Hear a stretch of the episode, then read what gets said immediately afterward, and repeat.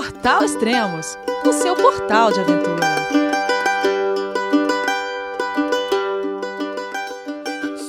Bom dia, boa tarde, boa noite, bem-vindo a Extremos, o seu podcast de aventura.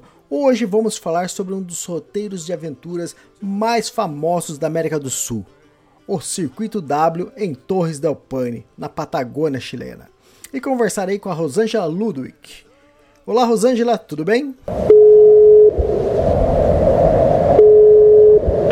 É você, meu filho? Alô, pai. Eu consegui.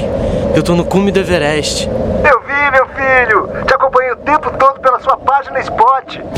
A família de produtos Spot utiliza tecnologia 100% via satélite para manter você sempre conectado em suas aventuras. Fale de qualquer lugar do mundo através do Spot Global Fone e utilize o Spot Gen 3 para estar sempre rastreado e conectado aos serviços de emergência. Desapareça quando quiser, seja encontrado quando precisar. Saiba mais em findmespot.com.br. Olá, tudo bem? Uh, legal, ó, onde você está no momento?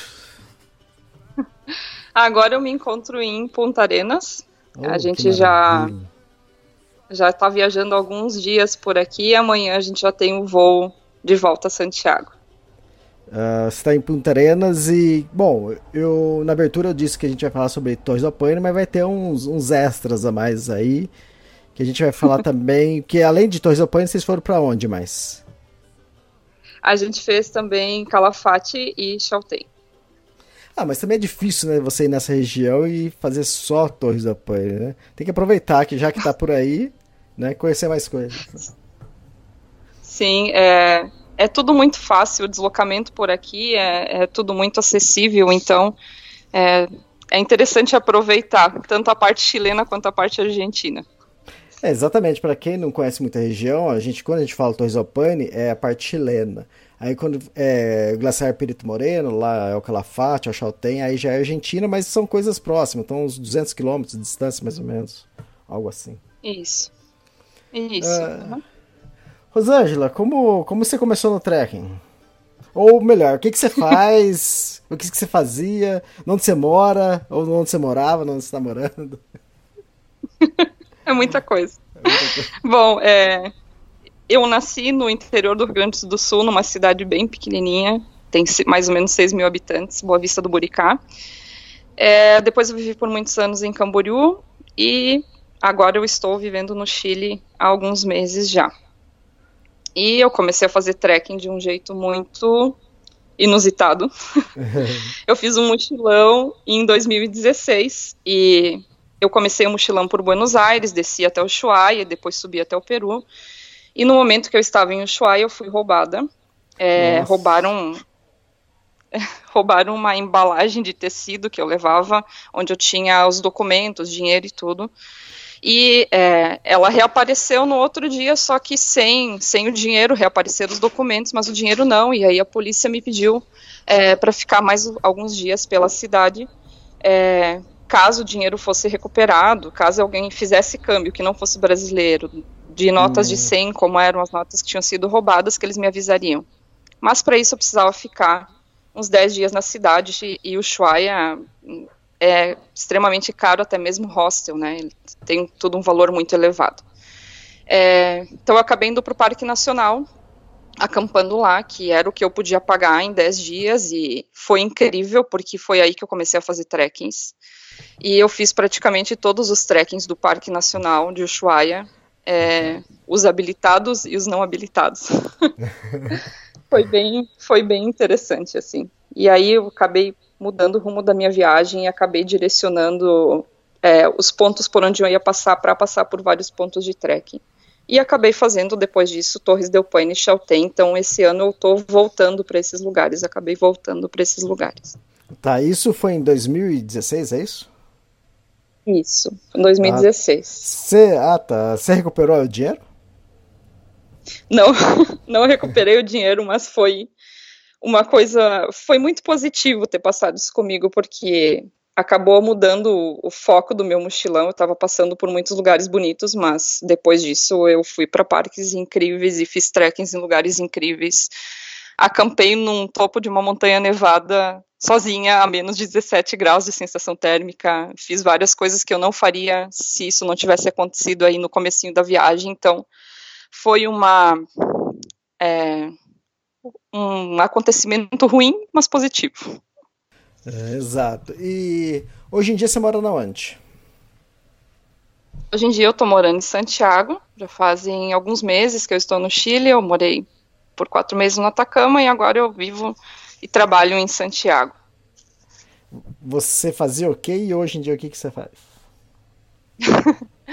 por formação, eu sou designer industrial. Eu trabalhei por oito anos com projetos em 3D, então eu passei oito anos da minha vida olhando para um, a tela de um computador durante várias horas do, do meu dia.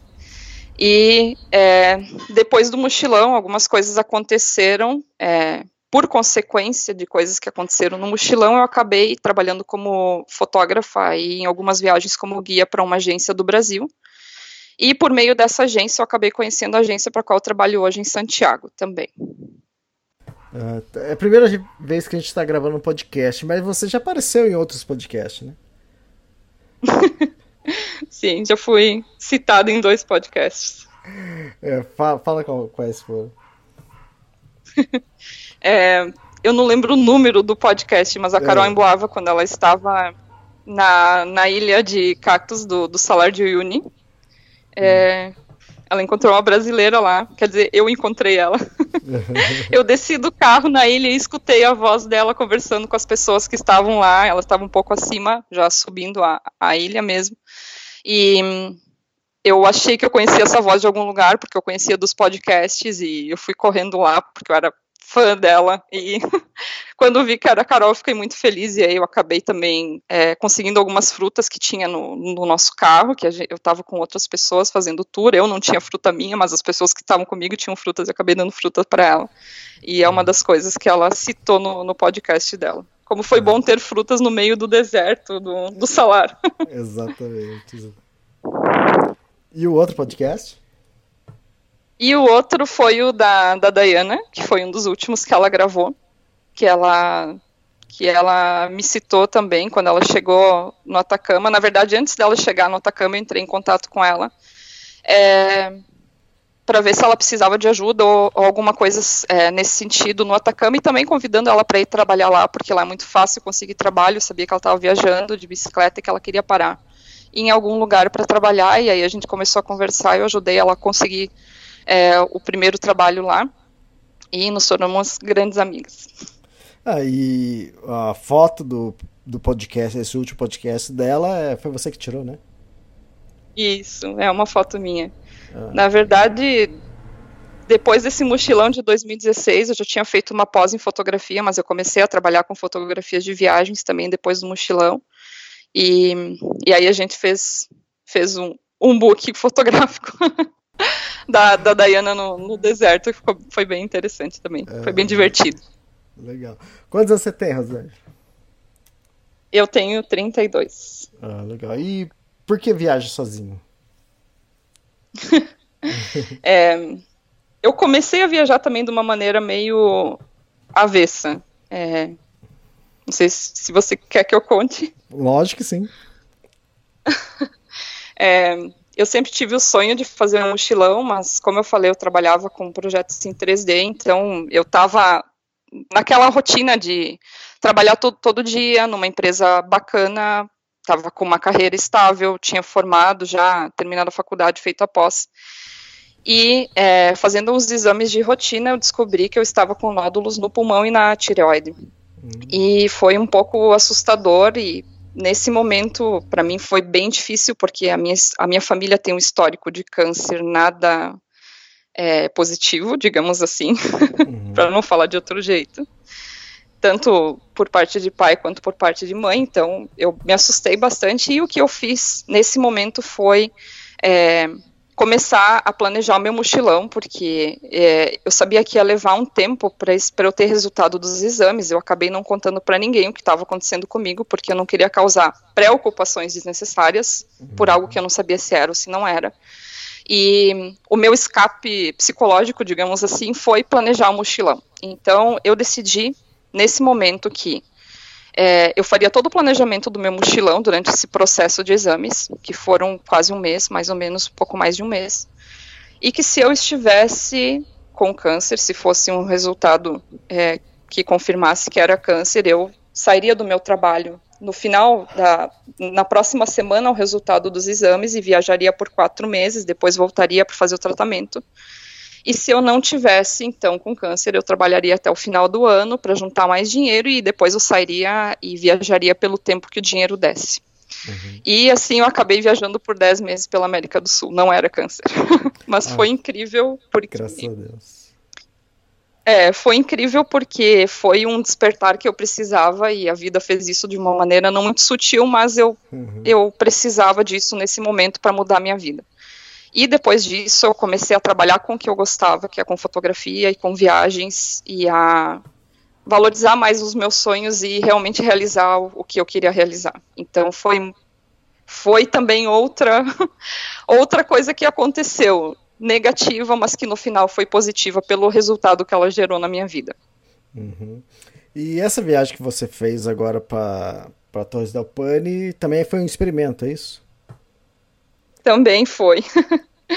é, aconteceram muitas coisas depois do, do mochilão. Eu sempre, normalmente eu viajo sozinha, faço trekking sozinhas, sozinha, mas é, sozinha que eu digo, eu vou de uma cidade para outra, mas a gente sempre acaba conhecendo muita gente em hostel ou onde está hospedado e acaba saindo todo mundo junto para fazer trekking. Isso é, é a parte bacana de mochilar sozinha, porque você acaba conhecendo muito mais pessoas.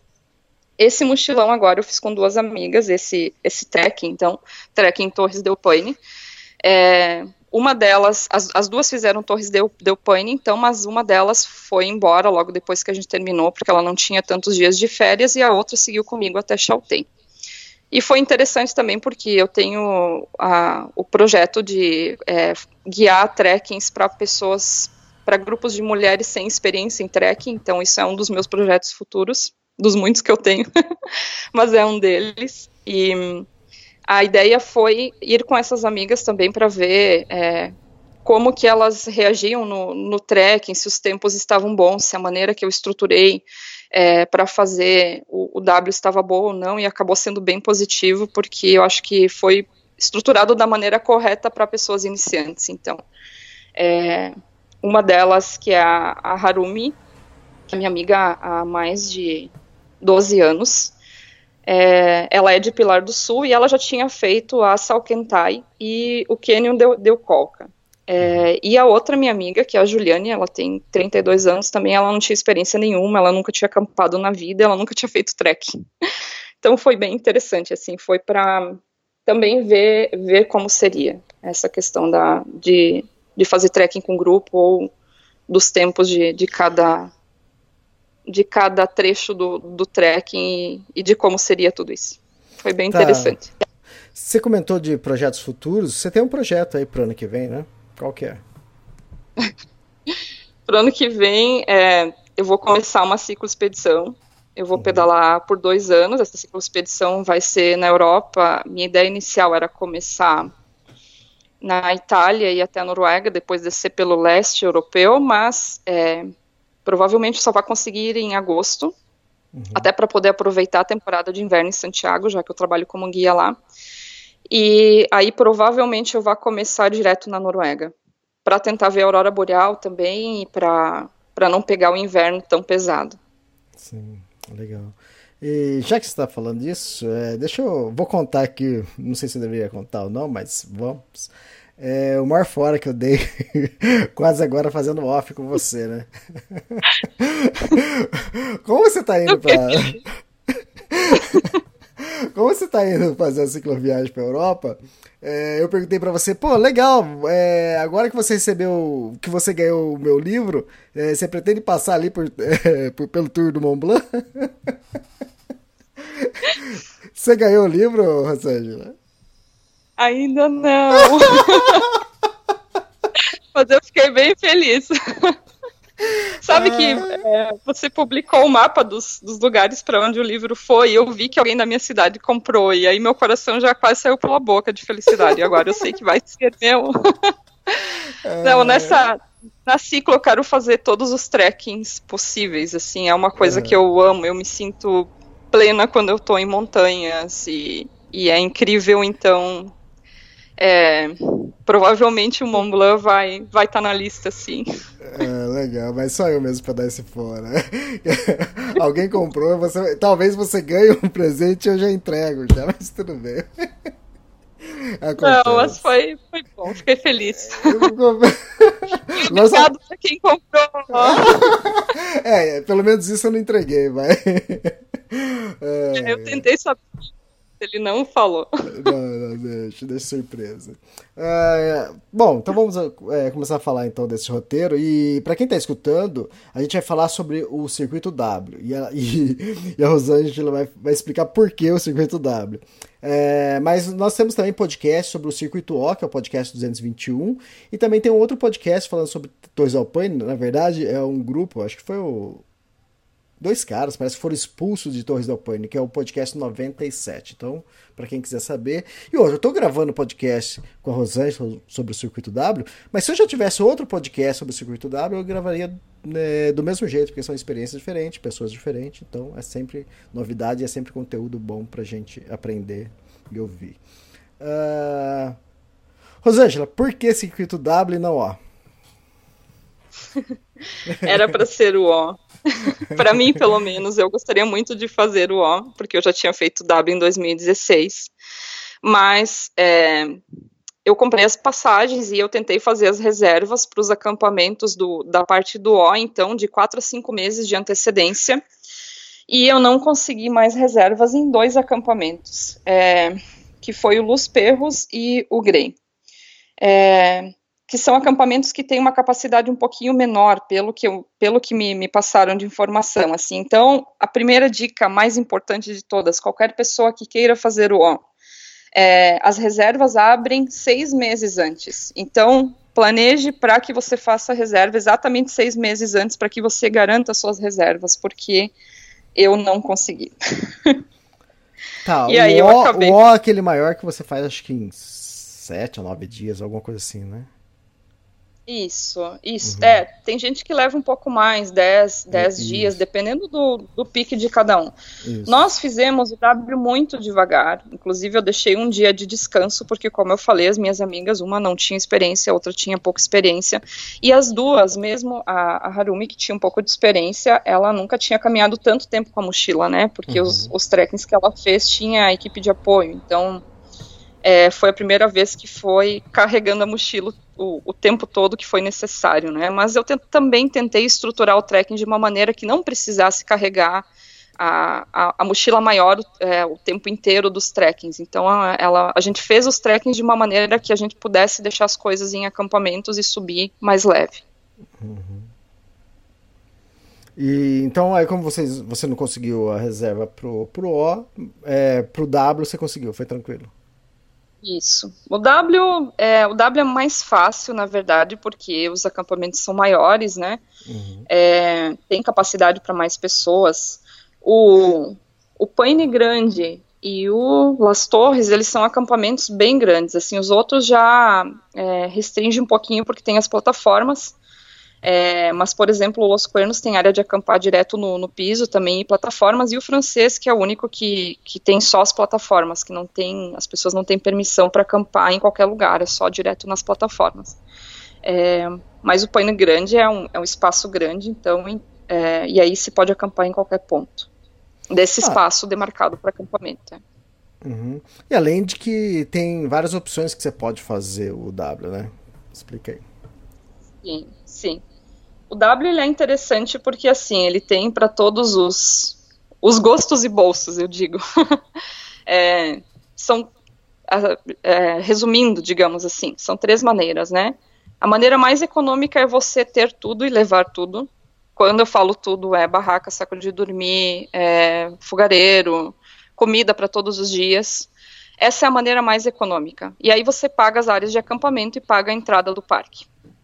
A entrada do parque esse ano estava 21 mil pesos para estrangeiros é, e 6 mil, mil pesos então para chilenos. E os acampamentos eles variam de 6 a 12 mil pesos por pessoa, né? Na verdade não é por barraca, é por pessoa. Então, a maneira mais econômica que existe para fazer o trekking é você levar tudo, só que, claro, é a mais difícil porque é mais peso. A segunda maneira é você alugar nos acampamentos a barraca e o saco de dormir, mas é extremamente caro. É, custa 20 mil pesos a barraca. Isso Tá, dá é, em reais mais ou menos É uns cento e poucos reais, 110 reais mais ou menos. Né? Isso, 110, 120, só a barraca. E o saco de dormir, cada saco de dormir é 14 mil pesos. E o isolante térmico mais 5 mil pesos. Então, assim, para as pessoas que querem vir e levar tudo, para não precisar pagar tão caro para alugar em cada acampamento, também pode não ter as coisas e alugar as coisas em Porto Natales, que sai muito mais barato. Aí você consegue alugar o kit completo, que é barraca, isolante, saco de dormir, por mais ou menos 20 mil pesos por dia, que já diminui bastante o custo, já é a- praticamente a metade do valor. Só que aí você também tem que carregar tudo, mas você não precisa necessariamente comprar tudo antes de vir. E normalmente são materiais técnicos, então são leves, são eficientes e, e, e são bons, então, para quem não quiser comprar as coisas. Mas, claro, quem já tiver todos os equipamentos, melhor ainda, gasta menos. É, a segunda maneira seria, então, dormir, é, a- alugar as, os itens, então, barraca, saco de dormir, só que isso você tem que fazer uma reserva prévia com bastante antecedência, porque eles também têm é, quantias limitadas. Então, quando você faz a reserva no site da Vértice ou da. É a Vértice e a. Me fugiu o nome da outra empresa, já vou, já vou lembrar aqui. É, mas são duas, duas empresas que gerenciam os acampamentos do, do parque. É Fantástico Sur. Isso, Fantástico Sur e a Vértice. É, quando você faz a reserva no site dessas duas empresas, você já reserva só o- a área de acampar ou a área de acampar com saco de dormir, com barraca ou com o que você quiser. A vantagem é que você não precisa levar a- o saco de dormir e a barraca de um acampamento para o outro, porque você tem em cada um deles, né, o disponível conforme o que você alugar. É, e a desvantagem, então, é gastar um pouquinho mais. E a, a terceira forma, que daí é para quem tem mais dinheiro e, e pode gastar nisso, seria os refúgios. Os refúgios, eles têm valor entre 300 e 500 reais, mais ou menos, uma cama em quarto compartido, por noite, compartilhado, né? Então, é um valor bastante alto, mas para quem tem para gastar, é um bom investimento também, para não precisar carregar tanto, tanta mochila. E além disso, também no parque existem os portadores, que a gente diz, né, que são as pessoas que transportam mochilas. É, também se pode, também se pode contratar então pessoas para transportar quando vai grupo. Eles podem transportar mochila, ou então também fazer esse transporte por cavalos, que daí tem pessoas que que não podem carregar mochila e acabam pagando para que ela seja transportada de um refúgio para o outro a cavalo. Isso a gente viu muito com grupos de idosos japoneses. Ah, tá. Tinha bastante excursão de idosos japoneses, muitas, assim, você via excursão de 15 pessoas, 20 pessoas, todos velhinhos, assim, então, é, esses grupos normalmente acabam pagando para que seja feito o transporte das suas mochilas de um acampamento para o outro. Ah, legal. Antes de começar no trek em si, também você falar das pessoas que foram com você, é, como, a- como você e as pessoas chegaram até El Chaltén? Como foi o voo? Ah, o voo foi incrível, porque do voo a gente consegue ver o, o glaciar, o Perito Moreno. E o mais incrível é que o piloto ele avisa quando a gente está passando em cima do, da- do setor dos glaciares, então a gente acabou vendo do voo o, o Perito Moreno. E é incrível ver ele de cima, ele é gigantesco. O Perito Moreno é o que está em Calafate, né? É, mas na verdade a gente vê o setor de glaciares todos, né, da, da, da janela do avião, então foi muito interessante. A gente pegou um voo de Santiago até Punta Arenas, de Punta Arenas a gente foi de ônibus até Porto Natales e depois seguiu de ônibus para os outros pontos também. É, uma das coisas interessantes para quem quiser fazer o mesmo, o mesmo roteiro é que em Santiago existe uma, uma empresa que é a Sky, a Sky Airlines, é uma, uma companhia de voos que ela tem voos muito baratos, tanto de Santiago para o Atacama, quanto de Santiago para Punta Arenas ou para qualquer outro ponto dentro do, do Chile, e também agora eles abriram voo para Lima e para Buenos Aires. É, e realmente é muito barato, eu paguei 310 reais para o voo de ida e volta de Santiago para Ponta Arenas. E se eu tivesse ido de ônibus, esse percurso todo ia levar muitos dias viajando e ia gastar muito mais. Então vale a pena ficar de olho nessa agência aérea, nessa empresa aérea, porque eles têm ótimos preços. Hum. Legal. E quem foi com você? É, então foram duas amigas. É, a Harumi, eu já conheço há muitos anos, a gente fez a faculdade juntas. Ela tem 31 anos e ela é de Pilar do Sul. É, e era ela que já tinha um pouco de experiência em trekking. E a, a Juliane, ela tem 32 também, ela é de Alvorada e ela eu conheço há mais de 20 anos, é minha amiga de infância. Então foi, foi uma viagem muito, muito interessante, muito divertida com elas. Tá, e vocês se encontraram em Santiago e, e desceram junto, é isso? Isso, elas foram, foram até a minha casa em Santiago, a gente pegou o voo no mesmo dia, desculpa, no, no dia seguinte para Punta Arenas. E aí tá. a gente seguiu juntas.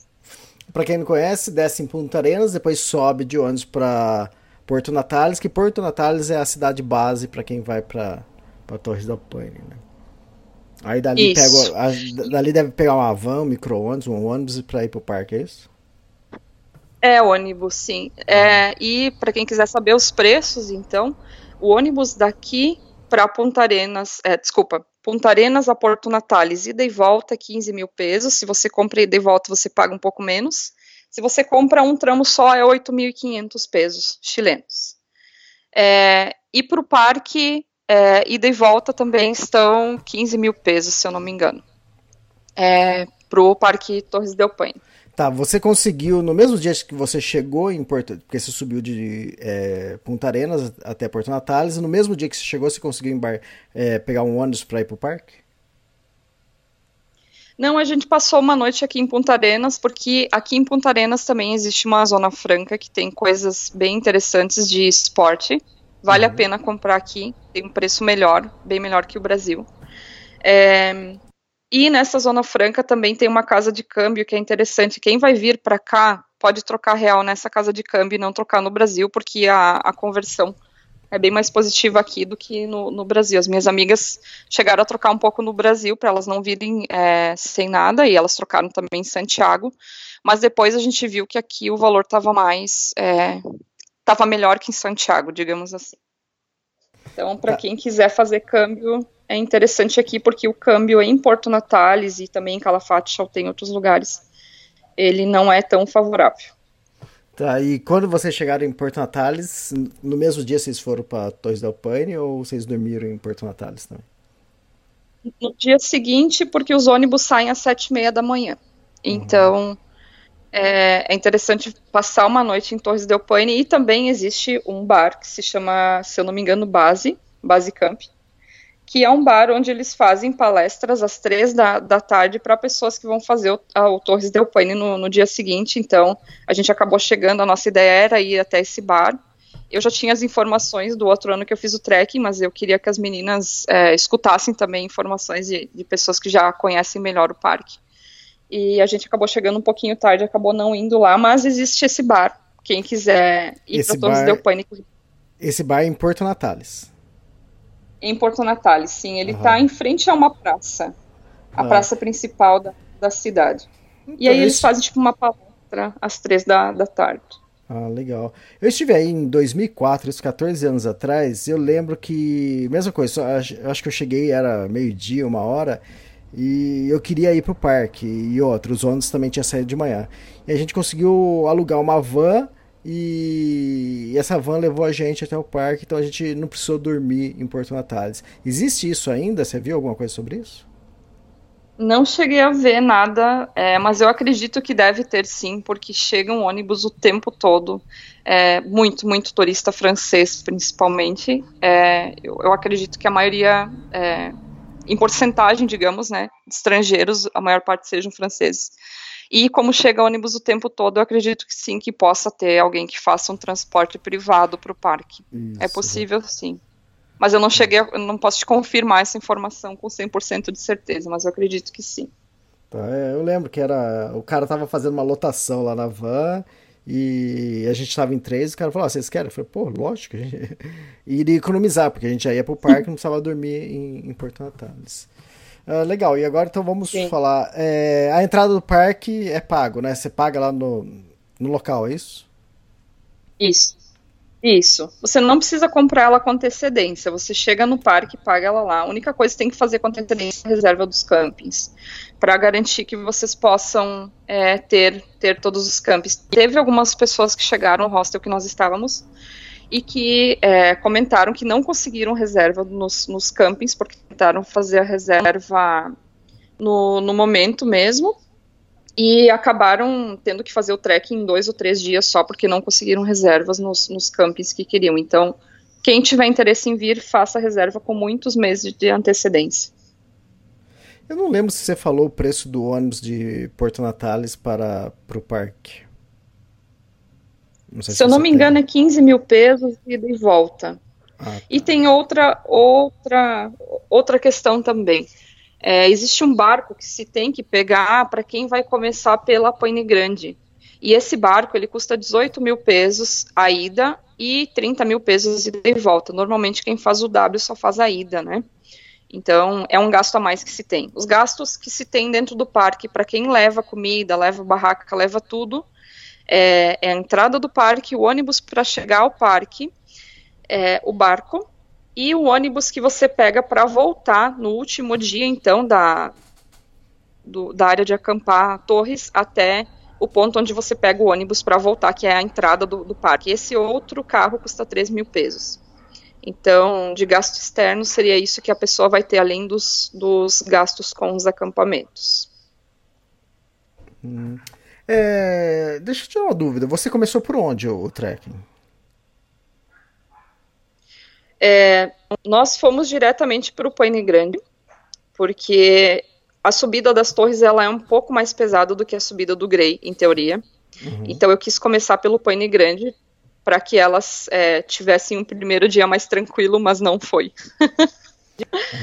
não foi nada tranquilo. Por que não foi tão tranquilo assim?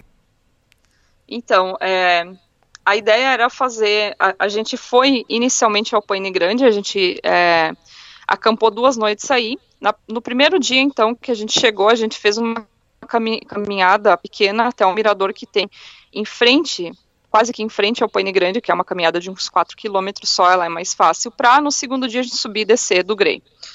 É, essa subida e descida contando com o trajeto que se faz, mais a caminhada depois do, do Grey até o Mirador, ela dá mais ou menos 24 quilômetros.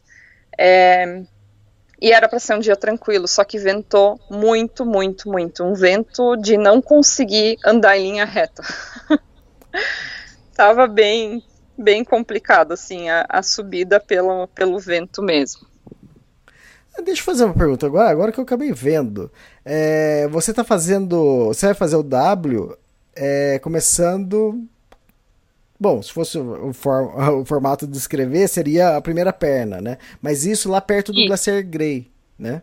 Isso, isso. Ah, o acampamento tá. foi Paine Grande, o primeiro acampamento Paine Grande, que aí a gente acampou duas noites. Então, o dia que a gente chegou, a gente foi a, montou a barraca e tal para acampar aí no Paine Grande e fez uma caminhadinha até o mirador que tem à frente, porque a gente já chegou metade da, da tarde. E no outro dia a gente subiu e desceu do glaciar e passou a noite aí de novo. Tá.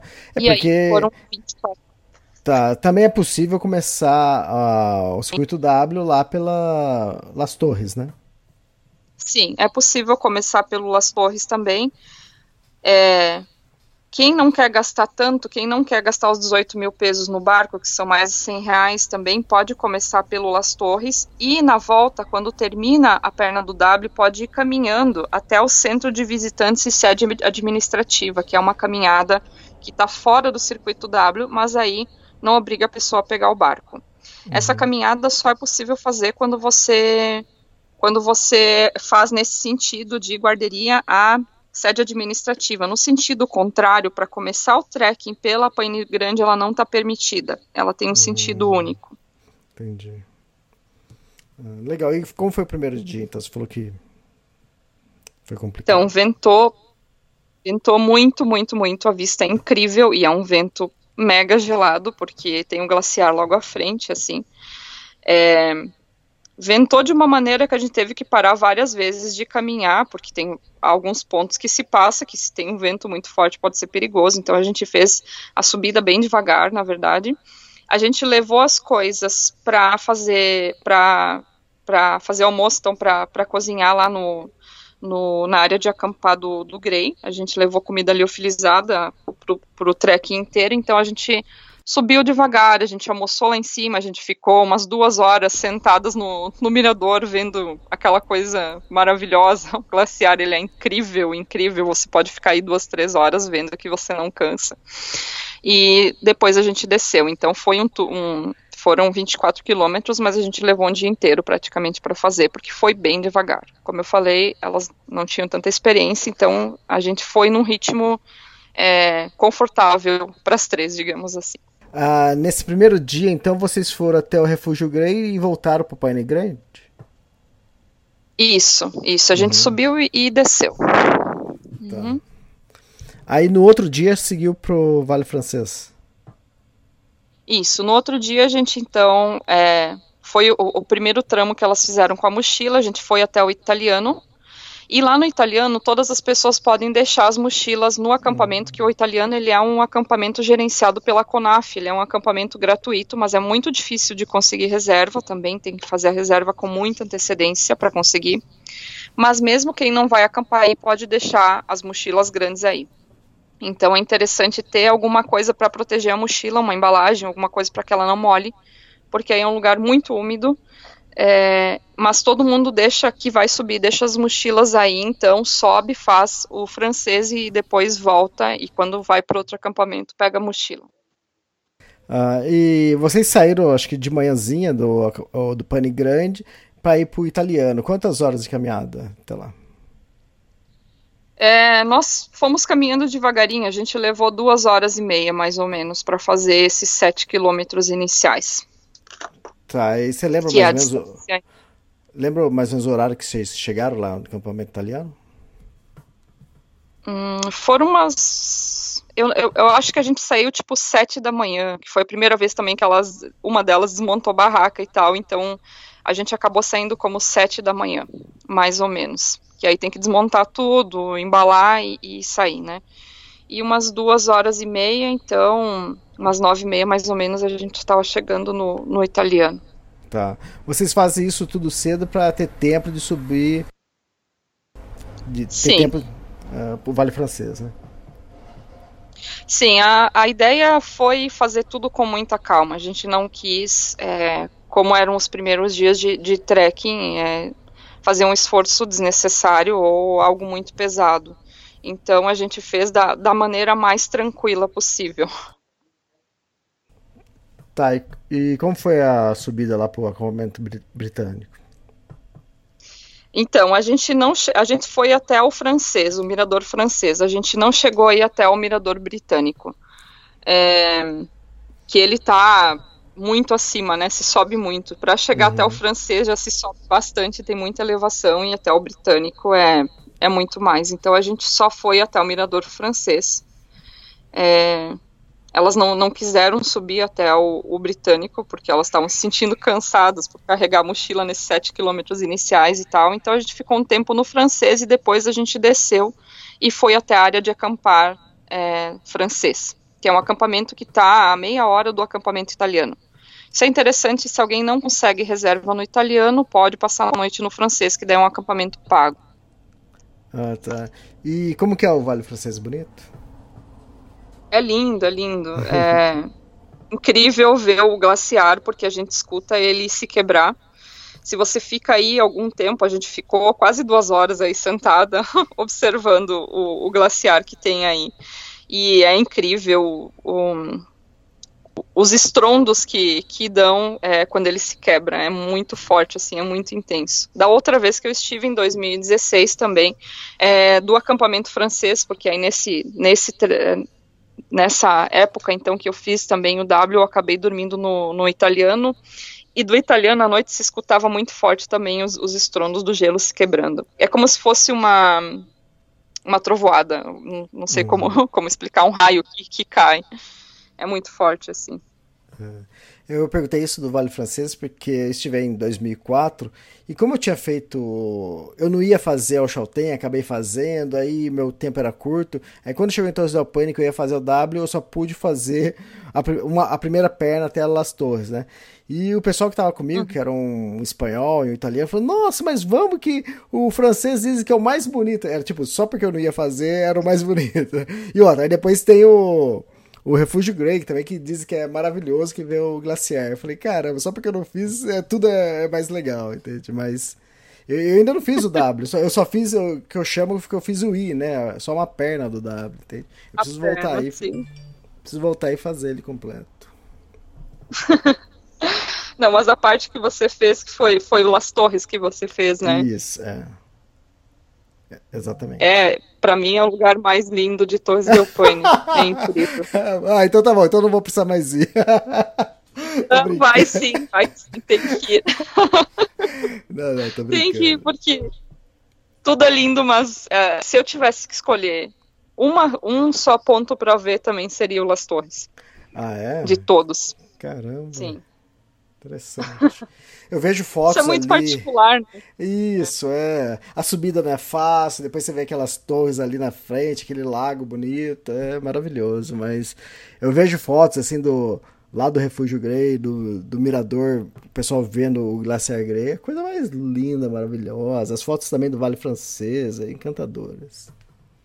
Ah, pra quem tá então, escutando e queria... quer ver essas fotos, é só entrar ali na capa do site do Extremos e procura ali, tem os colunistas, procura Tom Alves. Clica lá, que acho que é o segundo artigo do Tom Alves lá de cima para baixo, e é sobre Torres do Paine, Circuito W e o O.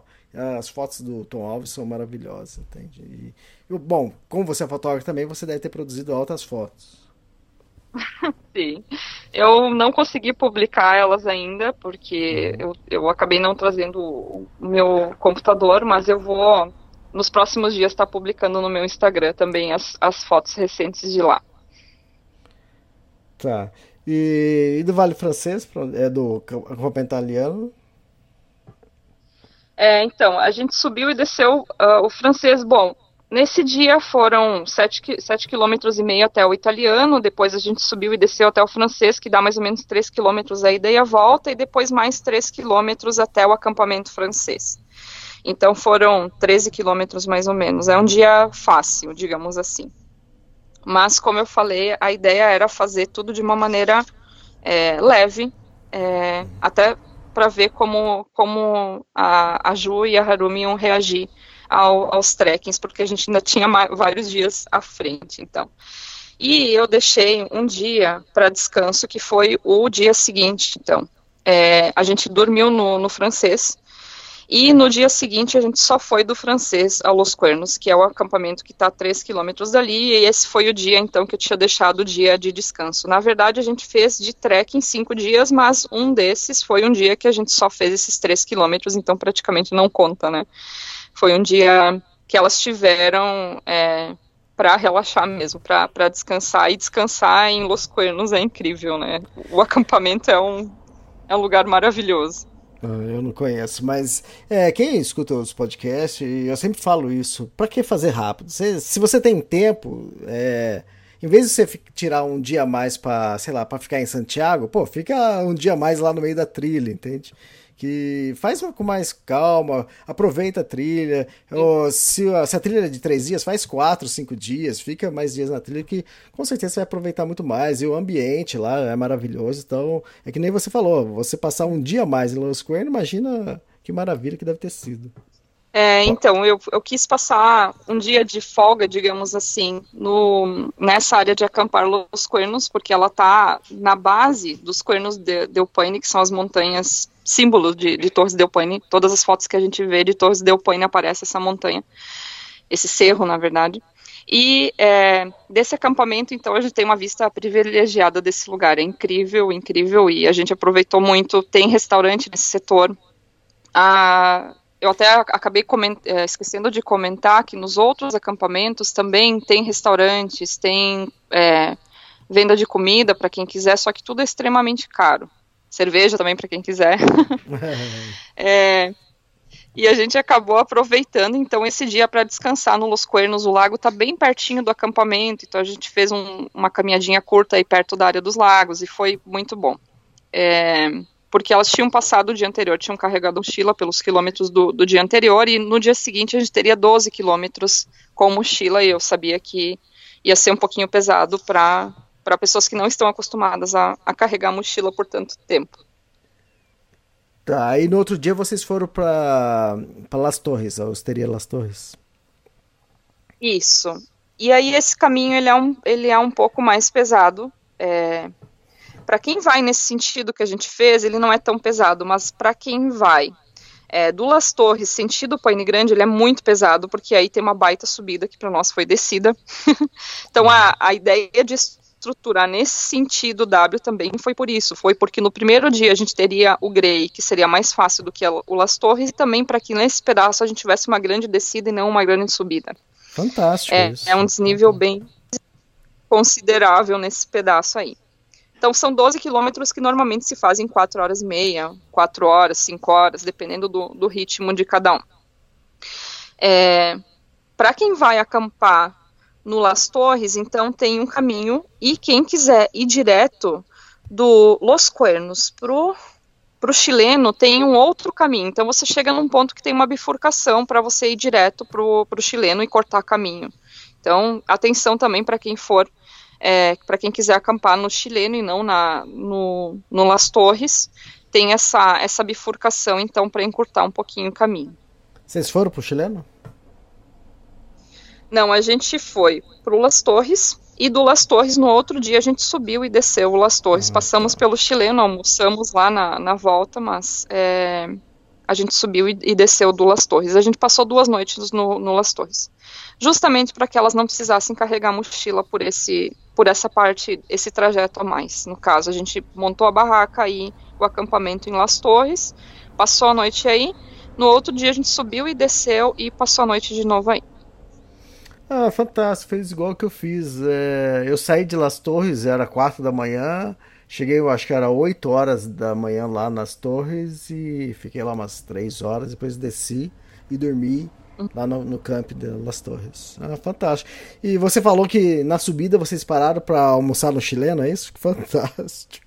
É, Desculpa, eu confundi. A gente parou para almoçar na Guarderia Torres. Antigamente existia um acampamento aí, existia o, acampamento base das Torres, que era da Conaf.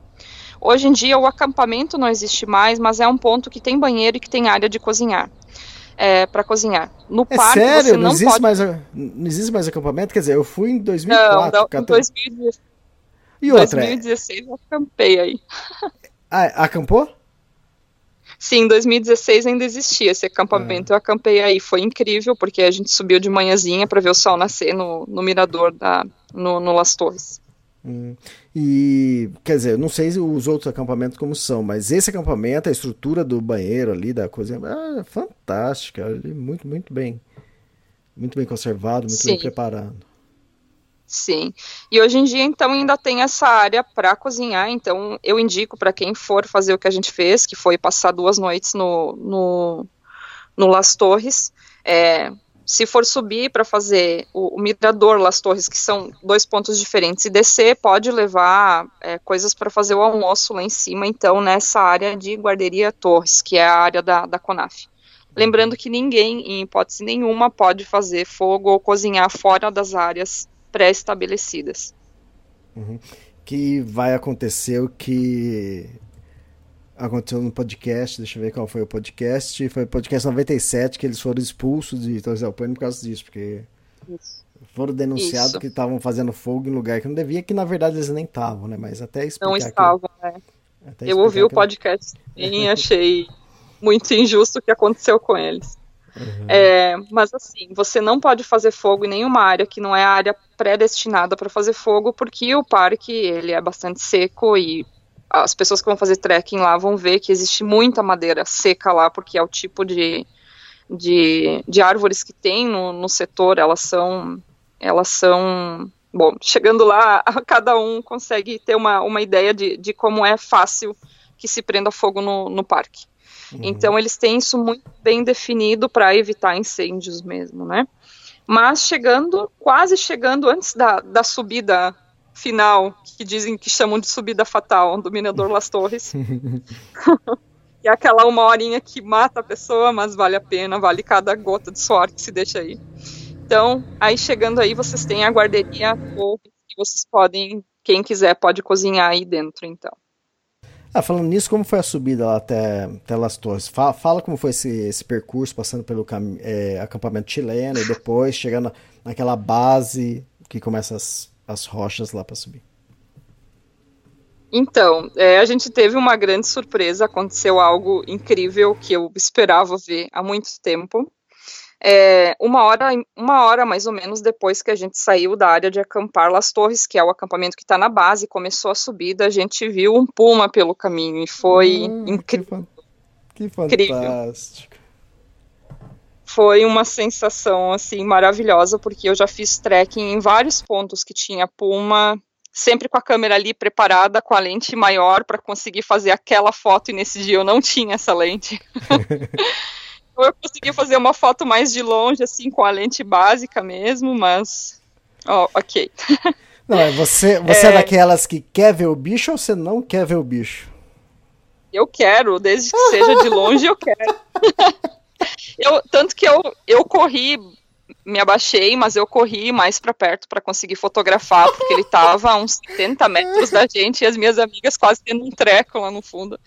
Mas o que aconteceu foi que tinha uma excursão de idosos japoneses na nossa frente e é, eu vi que eles pararam, e aí quando eles pararam, eu passei um pouquinho deles para fotografar, mas eu não fui muito à frente, porque eu também não, não queria espantar o bicho, né? Mas, meu, foi incrível. Foi incrível. A foto não ficou das melhores, mas foi incrível ver é, de perto. E eu sigo várias páginas de, de montanhismo e de tem uma página que é de Torres del Paine, do, do Facebook mesmo, e faz uns dois ou três dias eles publicaram uma foto de dois pumas que foram que estavam na área da hosteria do, do hotel Las Torres. É. Lindos, eles fotografaram super de perto, eles estavam caminhando no deck do hotel. Nossa, que fantástico. Sim. A foto é ah, maravilhosa. Eu dei risada porque é, é, mal de fotógrafo, então. Esse ano eu fui no Canadá e todo dia eu via pegada de, de, de, urso, eu louco pra ver urso, e a minha amiga que tava me acompanhando, ela, ela tinha medo terrível disso, ela não queria ver nem perto, nem longe, nem onde fosse. E aconteceu a mesma coisa. No dia que eu vi o urso e ele saiu correndo, eu saí correndo atrás dele. E ela não acreditou. Falou, mas que, que esse louco tá fazendo? e era coisa que eu falei para ela que eu ia fazer e ela não acreditava. Mas na hora que eu vi o urso, o urso saiu correndo, eu falei, pô, tem que correr atrás dele para tentar fotografar. E... Mas é, é mal de fotógrafo. Sim. eu quis, eu, eu, eu não quis também que ele me percebesse, mas eu quis chegar um pouco mais perto para ter uma foto melhor, mas é, não, não ficou tão boa assim. Dá para ver bem ele, mas não, não é a foto que eu queria que fosse. E eu já fiz trek em vários lugares que tinha pumas e eu sempre ficava muito de olho. Eu, eu me posicionava em pontos que talvez eles pudessem estar por perto e eu ficava muito tempo ali esperando e eu nunca consegui ver um. E aí foi comum de surpresa, assim, foi incrível. Foi, foi incrível. É, suas amigas então devem ter adorado, né? Primeira vez sim, já vendo um puma.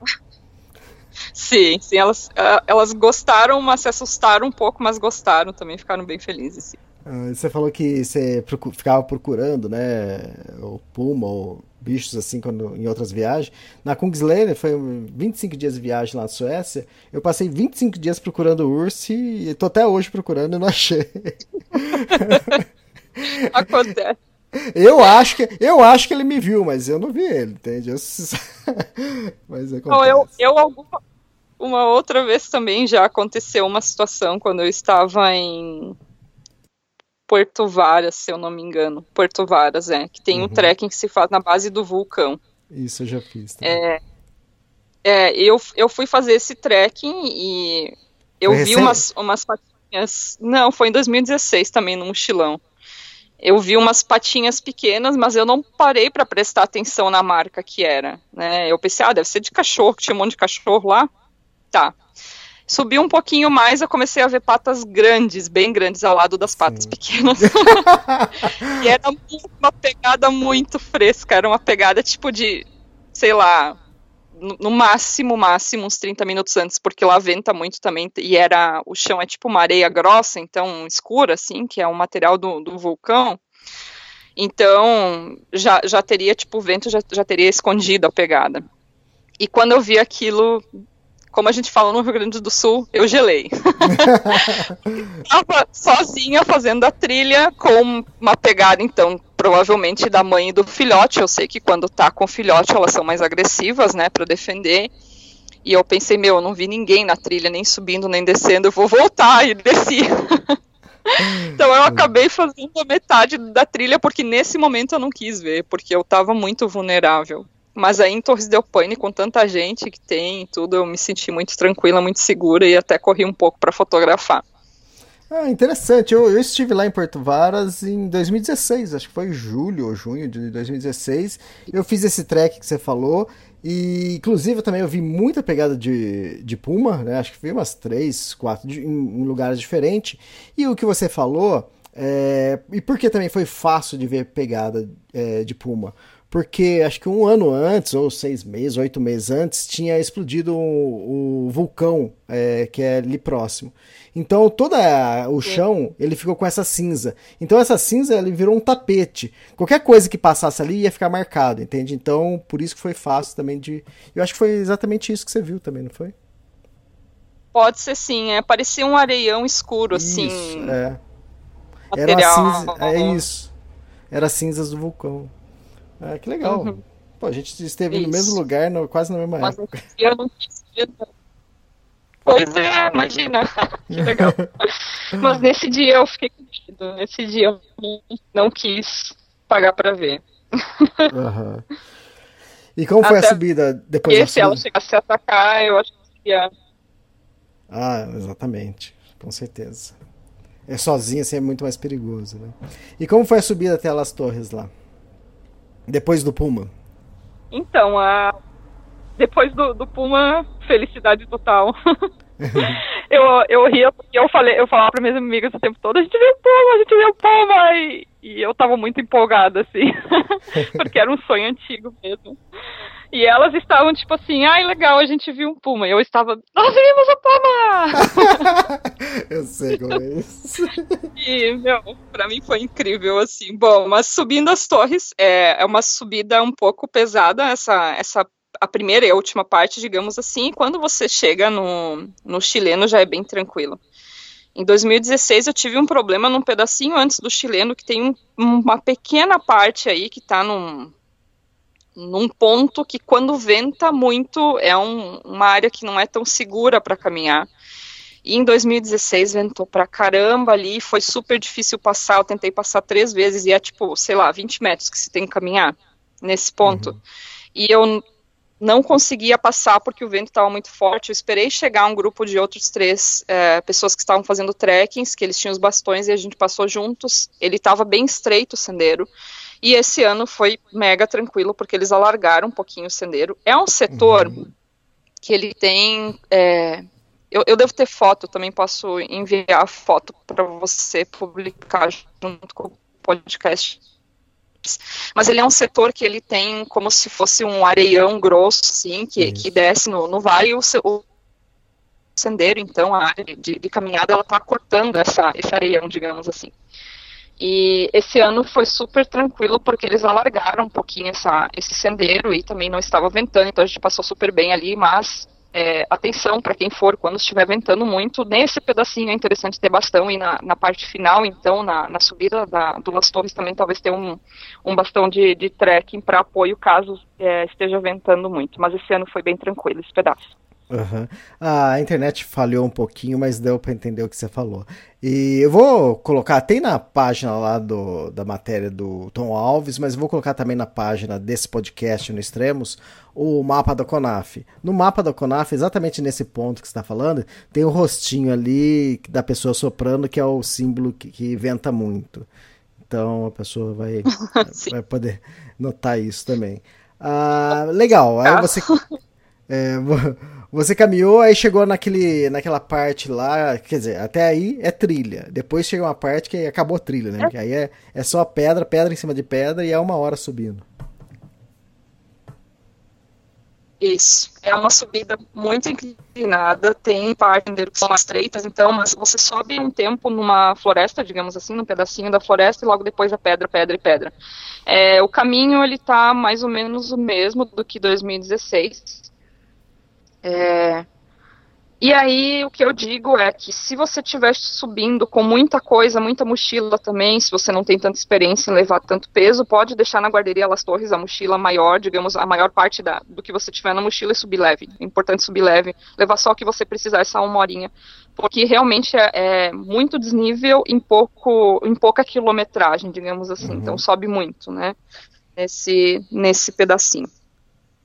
É, a ideia, sei lá, se a pessoa é, dorme no acampamento chileno, Lastor, a ideia é subir com uma mochilinha pequena, uma mochilinha de ataque, só com comida, água e fa fazer esse, esse trajeto, né? Nada de levar toda a mochila, que é, é bobeira, porque você vai Sim. voltar pelo menos no lugar. E... Mas mesmo assim, é, você olha assusta um pouco, né? Eu lembro quando eu cheguei ali, os dois amigos que estavam comigo, que eu tinha feito durante a viagem também, já tinham subido, que eles estavam com mais pressa.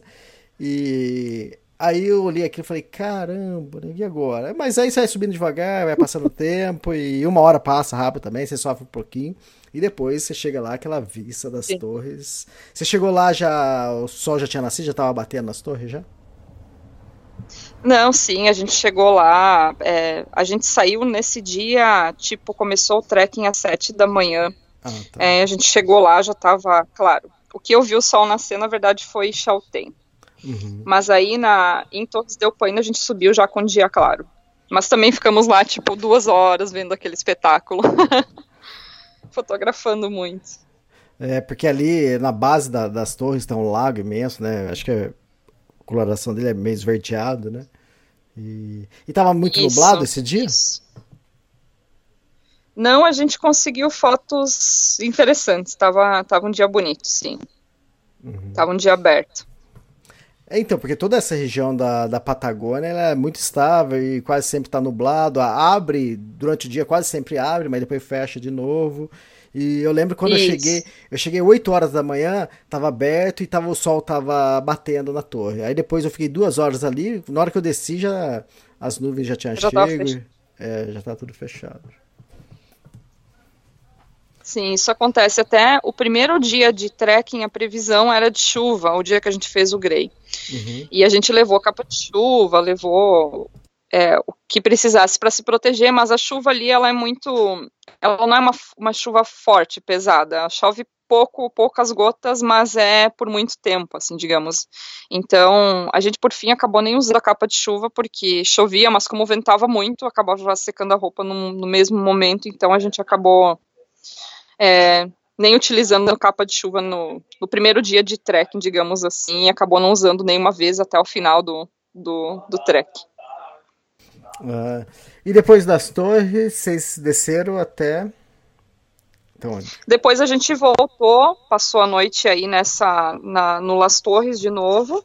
Esse dia é mais ou menos 20 quilômetros para quem faz esse, esse percurso do, do hotel, da, do acampamento Las Torres, subir e voltar. É mais ou menos 20 quilômetros. É, como eu disse, eu acho interessante fazer dessa maneira, acampando aí, para quem não tem experiência, para não precisar levar toda a carga para cima, então, para não precisar levar uma mochila muito pesada. Então, o que você está falando, o que acontece? Tem gente que prefere dormir no acampamento chileno, porque do acampamento chileno ele é, fica mais curto para você ir lá nas, visitar as torres. Só que pro acampamento chileno, você vai Sim. ter que subir com uma mochila pesada, que eu, eu não sei se compensa, entende? Tudo bem, se você aguenta, se estiver tranquilo, é, pode ser uma opção, mas se você quer não quer sofrer tanto, é mais fácil fazer o que vocês fizeram, que deixa lá nas, nas torres e sobe com mochilinha leve e faz tudo e bate e volta. Isso, eu acho, eu acho interessante acampar no chileno só quem quiser ver o sol nascer nas torres, porque do chileno até as torres são duas horas e meia. E aí, nessa época, o sol estava nascendo mais ou menos cinco e meia, 5h40, 5h30. Então é interessante para quem quiser ver o sol nascer. Se não for dessa maneira, eu acredito que vale a pena mesmo ficar na, no, no Las Torres, como você comentou. Então, para quem também está escutando, quer, quer ter uma base, É, quando eu fiz, eu saí era 4 horas da manhã, porque eu queria, a gente queria pegar o sol nascendo lá. Então eu saí às 4 da manhã da Las Torres, cheguei lá na, no mirador Las Torres lá, é, às 8 horas da manhã. Então foi 4 horas de subida. Eu fiquei umas 2, 3 horas lá apreciando a vista, tudo, descansando. E quando eu voltei, eu lembro que acho que era acho que 2 da tarde, alguma coisa assim. Então, apesar de ser um dia longo, você consegue. Você não vai chegar tão tarde assim. E tem outra coisa também, né? É, nessa época que você foi agora, você foi. Você chegou esses dias, né? Quer dizer, você saiu de lá esses dias, agora é início de dezembro, aí escurece, quer dizer, o sol se põe acho que 10 e meia, vai escurecer 11, 11 e pouco, né? Exato, o sol nasce 5h30, 5h40 da manhã e se põe às 10h30 da, da noite. É muito estranho ter sol às 10h30 da noite, mas é muito bom também. A gente praticamente não usou lanterna também, porque você volta, você volta dos trekkings cansado, acaba indo dormir às vezes antes das 10 e meia e praticamente não usamos lanterna. Hum, fantástico. E vocês ficaram mais algum dia aí na Las Torres ou já no outro dia já partiram para é... No outro dia já Porto Natales. É, já já saímos para Porto Natales.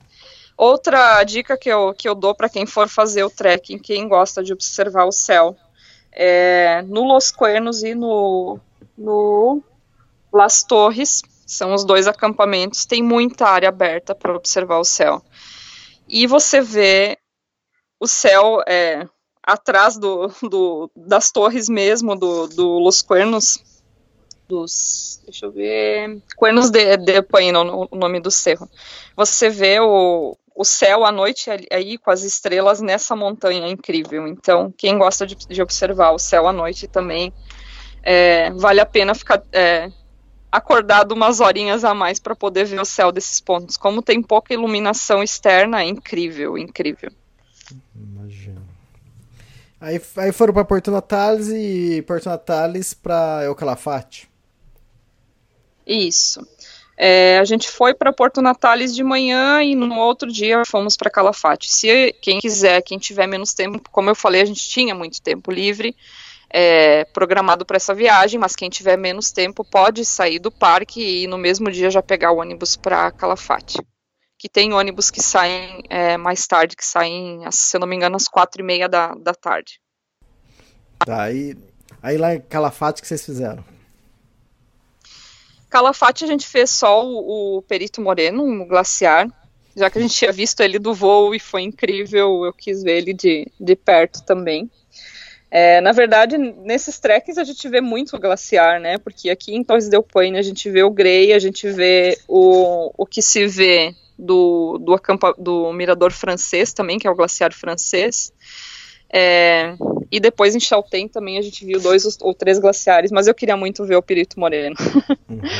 é, e esse, esse glaciar, na verdade, existem várias atividades que podem ser feitas. É, a mais econômica delas é você pegar um ônibus em, em Calafate que custa 850 pesos, desculpa, 800 pesos, e você pagar a entrada, então, que é 600 pesos lá, lá no Parque Argentinos agora, né?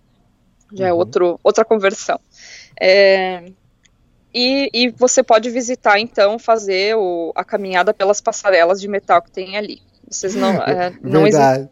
Verdade, você fez um alerta aí bem interessante, porque você estava em Porto Natales, que é Chile, você foi para El Calafate, que é Argentina, então tudo que ela falar a partir de agora de dinheiro, vocês convertem para peso argentino, né? Então aí vocês Exato. chegaram. Vocês, vocês foram nesse mais econômico de ônibus? Eu, eu quando eu fui, eu acabei Sim. comprando um roteirinho que depois eu fiz um trek lá em cima do glaciar. Pois é, eu fiz esse de ônibus porque, como eu comentei, é 800 pesos o transporte, 600 pesos a entrada. Então seria 1.400 pesos. Esse trekking, para fazer o trekking no glaciar, que aí você pega o barco e depois sobe e faz o trekking no glaciar, ele custa 4.500 pesos argentinos que são mais ou menos uns 500 reais, por aí. É, então, é... acho que eu lembro isso, era em torno de cento e poucos dólares na época, alguma coisa assim. Isso, isso. Então a gente, como a gente ia ver vários outros glaciares, a gente Exato. optou por fazer esse mais econômico e ver ele só, só de frente mesmo. Mas é incrível, quem tiver dinheiro para fazer o trekking, eu indico fazer o trekking, porque as fotos que a gente viu do, da caminhada no gelo eram maravilhosas. É legal também o trek, que você toma o uísque, né? Mas não vou contar mais que isso. Deixa para quem for lá.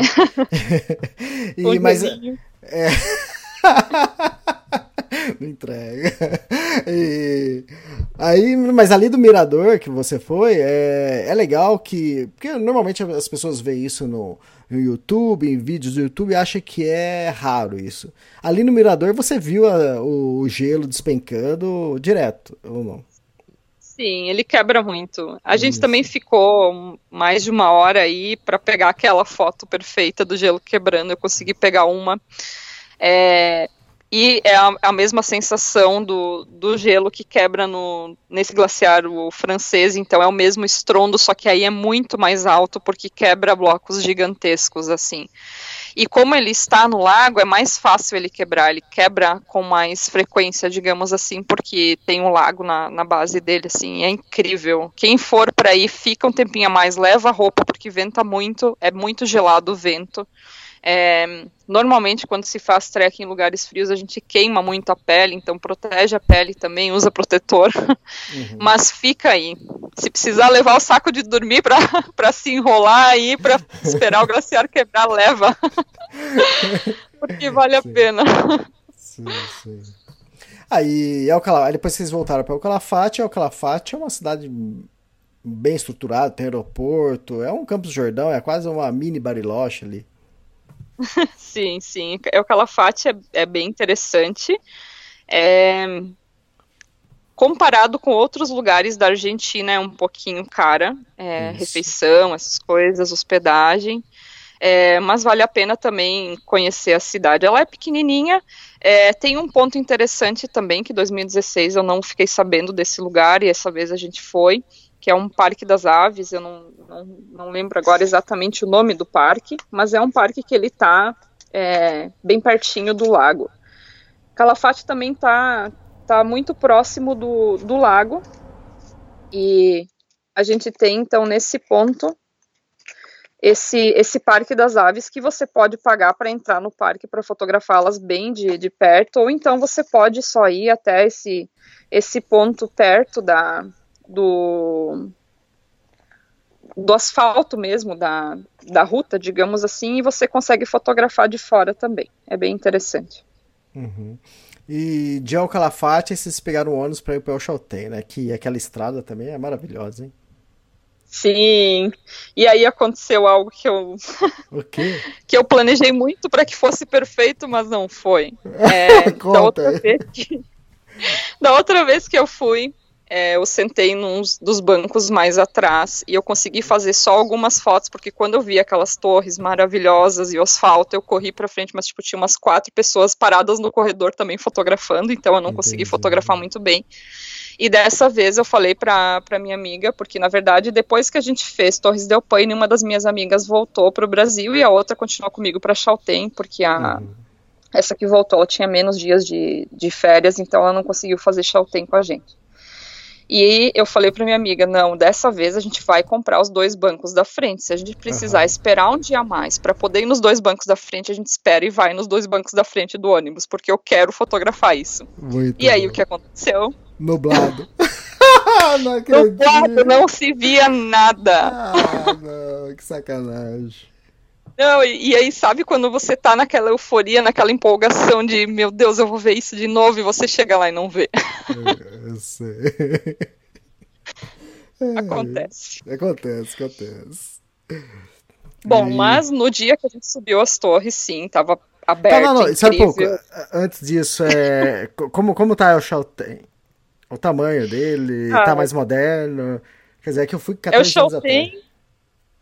El Chaltén é incrível, é. Eu sou apaixonada por essa cidade. Em 2016 eu fui para ficar três dias e fiquei 15. Nossa. Dessa vez eu só não fiquei os 15 porque eu tenho que voltar a trabalhar. Uhum. Não, mas é maravilhosa. É uma das cidades que eu mais gosto também, El Chaltén.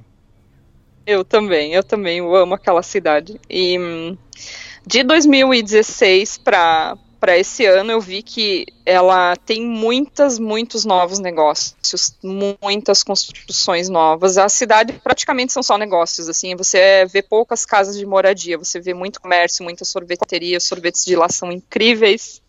Era assim, cada trek a gente descia, tomava um meio quilo de sorvete, descia, tomava meio quilo de sorvete, compartilhando, né, entre, entre os, os, os quatro, né, um meio quilo cada um. Ah, bom. Não, meio quilo cada um, aí eu ia rolar dos trekkings para baixo, não ia mais caminhar nas descidas. É, é. Bom, mas a cidade está bem interessante. Lá tem também barraca para alugar, saco de dormir se precisar, só que é bem caro, é muito caro. Uhum. Então, assim, lá eu digo que não vale a pena você é, é, esperar alugar as coisas lá, porque vocês vai ser um valor muito elevado. Mas no hostel é você conseguiu pegar um hostel barato de o que? De uns. O que? 40? Sim, hostel. Hostel tem a partir de 450 pesos, mais ou menos. É, e camping a partir de 250 pesos. Isso cama em quarto compartilhado com seis ou oito pessoas. Argentinos, no caso, né? Uhum. E Aí existe a opção para quem for, é, os sendeiros eles estão bem estruturados, os dois principais, então são o, o que vai para a Laguna de Los 13 e para Las Torres, e as pessoas têm a opção de fazer os, o, o trekking indo e voltando para o centro e dormindo no hostel, ou então fazer o trekking interligando os, os sendeiros e acampando em dois ou três pontos. Ah, deixa que é interessante falar. também. É, é mais ou menos o preço que eu paguei com 14 anos quando estive lá. É, você com, convertendo os 450 pesos que você falou, um hostel lá em Alchalten, é, aqui dá 47 reais, que é muito barato, é muito barato. Para um paraíso onde você está, uhum. entende? Sim, sim. Por estar ali, vale. vale, vale. E é, a gente descobriu também o primeiro dia, o dia que a gente chegou, é, a gente conheceu um, um espanhol é, em El Calafate. Quando a gente chegou no hostel, ele estava hospedado no mesmo lugar e a gente acabou fazendo os trekkings todos juntos. É, e depois a gente conheceu mais um brasileiro na, na, trilha, então a gente acabou fazendo os trekkings todos é, entre quatro pessoas. E no primeiro dia que a gente chegou lá, a gente acabou fazendo uma trilha que não é uma trilha comercial de Chaltén, que era a gente, a gente tinha pouco tempo, então a gente acabou subindo um, um ponto onde você vê as torres bem de cima. Uhum. É, o que normalmente as pessoas fazem no, no primeiro dia é o trekking para o mirador que sai da, do centro de informações, que é, deixa eu ver aqui no meu mapa, é o mirador de Los Condors, eu acho que é o nome. Uhum. É, isso, mirador de Los Condors ou mirador Dor de Las Águilas, que são, é o trekking fácil, tipo meia hora, que normalmente é o que as pessoas fazem no primeiro dia. E esse outro trekking que a gente fez, ele é muito inclinado, ele tem bastante elevação, então tu tem que estar com uma bota de trekking boa para você conseguir subir. Mas é incrível, é, existe um rio em Chaltén, ele não é um, um, um demarcado no mapa, digamos assim, mas se você olha para cima você enxerga a trilha, né? Existe um rio que corta Chaltén, atravessando uma ponte de metal, você sai na entrada desse sendeiro. E lá de cima, você subindo, você consegue ver todas as a, a estrutura então de montanhas, de cerros que tem aí ao fundo, hum. junto com as torres. É muito bonito. Então ali na montanha que você está, então você vê lá embaixo é o Chaltén e depois lá para frente é, as torres, é isso? Fitzroy lá. Isso. Ah, que fantástico. Isso. Eu não fui nisso aí é uma horinha de caminhada. É que, como eu falei, não é um sendeiro que está no mapa. Ele é um uhum. sendeiro que as pessoas fizeram caminhando, Sim. mas você tem que ter uma bota muito boa, porque ele tem muita inclinação, e se você não tiver um bom equilíbrio, você pode resbalar pela terra e acabar alguns metros abaixo. Entendi. E o que vocês, vocês fizeram primeiro depois? É, Las Torres ou é, Laguna de los Tres? Então, aí no outro dia, esse foi o dia que a gente chegou. É, no outro dia a gente foi primeiro para o Las Torres, o, uhum. a Laguna Torre, então, para o Cerro Torre. É. Isso. E a gente acampou no D'Agostini. Uhum. Esse acampamento, é, os acampamentos de Chaltén, eles não têm estrutura comercial, digamos assim. Eles são áreas onde você pode colocar barraca e que tem um, o que eles chamam aqui, é, eles chamam de letrina que é como se fosse import... É, nós do Rio Grande do Sul chamamos de patente. Eu não sei como ah, é que tá. como é que se fala em São Paulo, que é um banheiro que é um buraco no chão para você fazer tudo aí. É uma latrina em São Paulo, acho. Latrina, é, latrina. que eles chamam de letrina. Uhum. Bom, é, então o que tem de estrutura nesses acampamentos é esse quase banheiro e também é, eles, as pessoas, acho que acabaram fazendo, porque aí venta muito nesses, nesses acampamentos, as pessoas acabaram construindo como se fossem proteções de madeira para que quando vente não entre, não entre, não entre tanta terra nas, na barraca. Uhum. Então existem pequenas estruturas assim de madeira que as pessoas fizeram com as madeiras que, que quebraram do bosque, porque se quebra muito é, esse tipo de árvore que tem nesse ponto. Então existe essa pequena proteção para as barracas, bem é, construir de uma forma muito simples assim. De, deixa eu só fazer um parênteses aqui. É... É, você viu as torres? Sim, eu vi. Ah, Maravilhosos. Que inveja. Quando eu tava lá, tava nublado, não vi nada. Só vi o lago e depois nublado, assim. Onde era pra estar as torres, eu, eu não vi. Então... Tenho que voltar. Não, também. a gente viu nos dois pontos e foi incrível. E outra coisa maravilhosa é você tomar café da manhã logo depois do acampamento Agostini, se você, se você sai para a lateral esquerda dele, que é o caminho que se vai para o rio para buscar água, que a gente água. Ah, isso foi de, de comentar, tanto em Torres del Paine quanto em Chaltén, você pode beber água de qualquer ponto que, que tenha durante o, o sendeiro, então, porque uhum. normalmente são é, pontos de água de derretimento de glaciar. Então você consegue, você pode beber água tranquilamente de qualquer de qualquer fonte de água que tenha pelo caminho. Uhum. E desse acampamento da Agostini para ir até o rio, onde a gente normalmente pega água para cozinhar, existe uma área aberta, que é uma área incrível que de manhã todo mundo que normalmente está com muito frio no, no, acampamento, quando amanhece, vai para esse centro e toma café aí vendo as torres. Então é, é, é um ponto que vale a pena ir também para quem for acampar. Ah, e depois do acampamento vocês foram para Laguna das Três? Isso. A gente passou uma noite aí, aí a gente cortou o caminho, é, interligando então que tem um, existem, como eu falei, os sendeiros que você começa, que você começa no centro da cidade, volta para o centro que eles passam pela Laguna Madriva, que é um sendeiro que interliga os dois. Então, no outro dia a gente foi por esse sendeiro. É, é, aí um parênteses, para quem faz sentido que a gente fez, que é de Laguna Torre a Laguna de Los Três, tem uma subida muito cansativa, porque uhum. você sobe muito e quando você acha que está terminando a subida, ela não terminou. E você sobe mais e mais e mais e mais. Então, é, se vai, vai com tempo e vai com calma. é, legal. E Laguna de Los Três, as meninas gostaram? Quer dizer, só tinha uma menina com você, né? Só uma amiga. Sim, é, estávamos, na verdade, quatro pessoas já nesse ponto do, do uhum. trekking, porque a gente acabou conhecendo o brasileiro no, no D'Agostini e a gente seguiu os quatro juntos. Então, eu, a minha amiga, o brasileiro e o espanhol.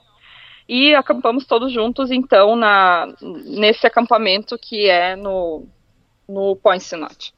É, e aí também é incrível, o acampamento é, é maravilhoso. Outro parênteses, quem for em qualquer um dos dois acampamentos, é, e tiver levando qualquer comida que tenha cheiro ou que possa ser identificada por zorros, amarre, amarre elas no alto das árvores. Hum. A gente tinha um saco estanque onde a gente guardou toda a comida e prendeu, mas a gente viu que tinha barracas que a galera não prendeu a comida em um ponto alto e de manhã estava tudo espalhado e eles fazem a maior bagunça. Zorro é, é, é, o, é o, lobo deles, né? É, é aparenta a, aparenta ser quase que uma raposa, assim. Uma a, raposa, a... desculpa. Lobo não, é raposa, Isso. tá certo. Parece uma raposa, mas. Eu, eu tenho fotos também, eu vou com o tempo publicar no meu Instagram para quem quiser ver. Mas é um animal nativo desse setor e é. Uhum. E é é bem interessante vê-lo. Assim, eles na verdade se aproximam das pessoas por comida, mas é, a gente sempre fala para não alimentar também, porque eles não é, não é o, da natureza deles, né? São animais selvagens, digamos assim. É, eles são selvagens, mas eles não são agressivos. A única coisa que ele vai fazer é comer sua comida, né? Ou pedir comida pra você, né? Exato. Ou ficar rondando por perto para ver se ganha coisa. Normalmente eles vão nos miradores onde tem muita gente e ficam rodando e olhando. E aí, se alguém deixa comida, eles não, eles não chegam perto das pessoas porque eles têm medo. Mas se alguém joga um pouco de comida e está distante da pessoa, ele vai lá e vai comer. Ou então à noite ele vai roubar da sua barraca, ele pode rasgar sua barraca para retirar a comida. Então prendam em árvores as comidas. Ah, em algum lugar alto. E como todo é... ponto bonito, turístico, lindo, maravilhoso, também aí para chegar na Las Torres, é, Laguna, desculpa, para chegar na Laguna de los Três tem também mais uma hora de subida até chegar lá, né? É, uma hora ou uma hora e meia. No meu caso foi uma hora e meia. É, acho que deve ser isso por aí também. É. Normalmente o pessoal sobe em uma hora. Eu subi em uma hora e meia. É... Essa subida é uma subida curta, digamos assim, Isso. são dois quilômetros. Mas nesses dois quilômetros tem 440 metros de desnível. É, você sai dos 760 metros até 1.200 metros, mais ou menos. Então é muito inclinado. É, mesma coisa que eu comentei é, sobre o outro trekking e com calçado adequado aí é fundamental para subir em segurança e descer em segurança.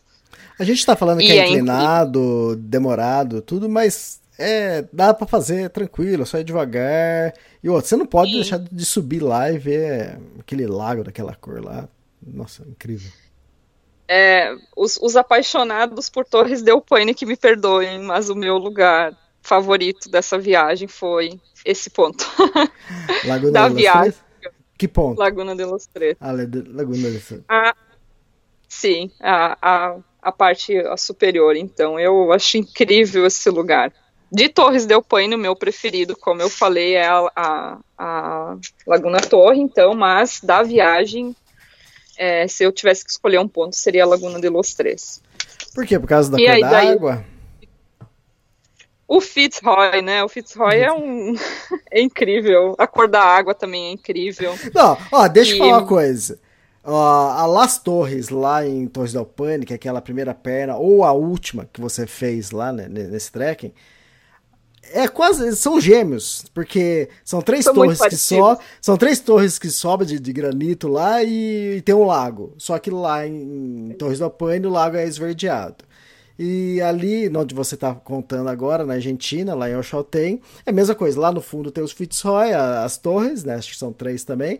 E embaixo, assim, tem o lago. Só que o lado é aquele azul, sei lá, azul esmeralda, sei lá que cor que é aquilo lá. Maravilhoso. É. Tá, tava descongelado quando você chegou lá? Porque agora você, você foi agora no começo de dezembro? Não, tava, tava parcialmente congelado. Incrível, porque a gente, bom, é, provavelmente vai ter alguma foto na publicação também no, no podcast desse ponto é, se formaram blocos de gelo e eles tinham intensidades e tons diferentes, cada, cada pedaço de gelo. Então, em algumas fotos que eu fiz, dá para ver bem essa, essa diferença de tom de coloração do gelo. E foi incrível, incrível.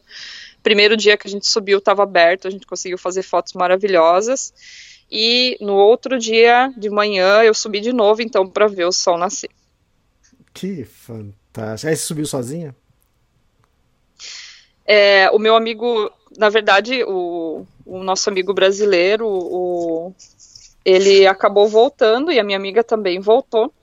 É, e eu acabei subindo, então, sozinha. O meu amigo espanhol subiu logo depois, só que ele sobe bem mais rápido. Então, eu saí às quatro da manhã, porque eu sabia que ele ia subir muito mais rápido que eu. Uhum. é, e ele acabou saindo depois, e ele me passou mais ou menos na metade do caminho e chegou antes de mim, porque ele tem muito mais. É, é muito mais rápido, uhum. o Mark. E aí, valeu? E, então eu acabei subindo sozinha. Valeu muito, foi incrível. E eu não sabia, eu tinha um pouco de medo, porque é um setor que dizem também que tem pumas, né? É, uhum. E normalmente à noite é um pouco mais perigoso. Mas no momento que eu comecei a subir, é, quando você está subindo à noite, você vê uns pontos de luz na subida, né? É, que normalmente são os escaladores que saem mais cedo para chegar lá, lá em cima mais cedo. É, então eu via que tinha três, quatro pontos muito distantes, mas eu sabia que tinha alguém ali. Ah, então eu, então foi tranquilo assim. é, era uma das coisas que eu queria. E o céu nesse momento é espetacular, é incrível, incrível, vale muito a pena. Hum. É, e ver o sol nascer lá em cima também é maravilhoso. E aí também tem que levar muita roupa, porque faz. Quando, quando eu estive, ventou muito e, e fazia um frio bem forte, assim, bem intenso. Isso nós Mas falando, também vale a pena. Isso nós estamos falando início de dezembro, já quase verão. Quantos graus você estava pegando lá esses dias, de dia e de noite? Ah, eu acho que estava mais ou menos a gente não chegou a pegar negativo em Chaltén, a gente pegou negativo em Torres del Paine, até menos 5 a gente pegou em Torres uhum. del Paine. Chaltén, se eu não me engano, estava entre 0 e 1 um graus, mais ou menos, pelo que eu me lembro da previsão que a gente tinha visto antes de começar os trekkings. Só que normalmente quando você está em montanha, assim, o vento é muito gelado. Então a sensação térmica ela baixa um pouco. E aí é interessante ter roupa técnica ou ter algo que, que suporte bem o frio. É, mesma coisa para quem vai acampar, ter material que, que vá suportar o frio, porque normalmente venta muito. É, e nesse, nesse camping ventou para caramba também. Então, é, se a pessoa não está bem preparada com equipamento para a temperatura que, que ela vai enfrentar, talvez tenha algum problema nesse, nesse tipo de, de, de lugar que tem esse vento de montanha que a gente diz, né, de cerro. Uhum. É, sobre essa região aí do, do sul da América do Sul, do sul da Patagônia, e que eu conheço, mas também não conheço tanto assim, né? Foi uma vez só, essa parte bem ao sul, né? Ali para a região de Bariloche, de, de a parte da, dos lagos lá na Patagônia, mais do norte, já fui várias vezes. Mas dessa região do sul aí, também para mim sempre foi, desde 2004, o lugar mais bonito que eu gosto é a Laguna de los Três. Eu acho fantástico. É incrível. Porque Torres del Paine é lindo, só que são as três torres e não tem tem alguns cerros ao redor, mas eu não sei, Chaltén é uma composição incrível de tudo que tá ali, aí tinha os glaciares e tem a neve que tá em cima e é incrível. Deve Bom, a galera vai poder ver pela é, então, deve ter ouvinte que está escutando, nos escutando e já foi para essa região que deve estar tá falando, não, não é mais bonito, tem tal lugar que é. é se você acha outro lugar mais bonito. É, exatamente, é normal isso também. Eu, tô achando até interessante encontrar alguém que conhece, que gostou do mesmo lugar do que eu, então por isso que eu tô achando interessante. Mas quem gosta de outro lugar, deixem recados aí, o que, que vocês gostaram mais. Então. E, o track da, do Glacier Perito Moreno também adorei tudo, mas ah, aquele, aquele cantinho ali de Alchalten é demais. É.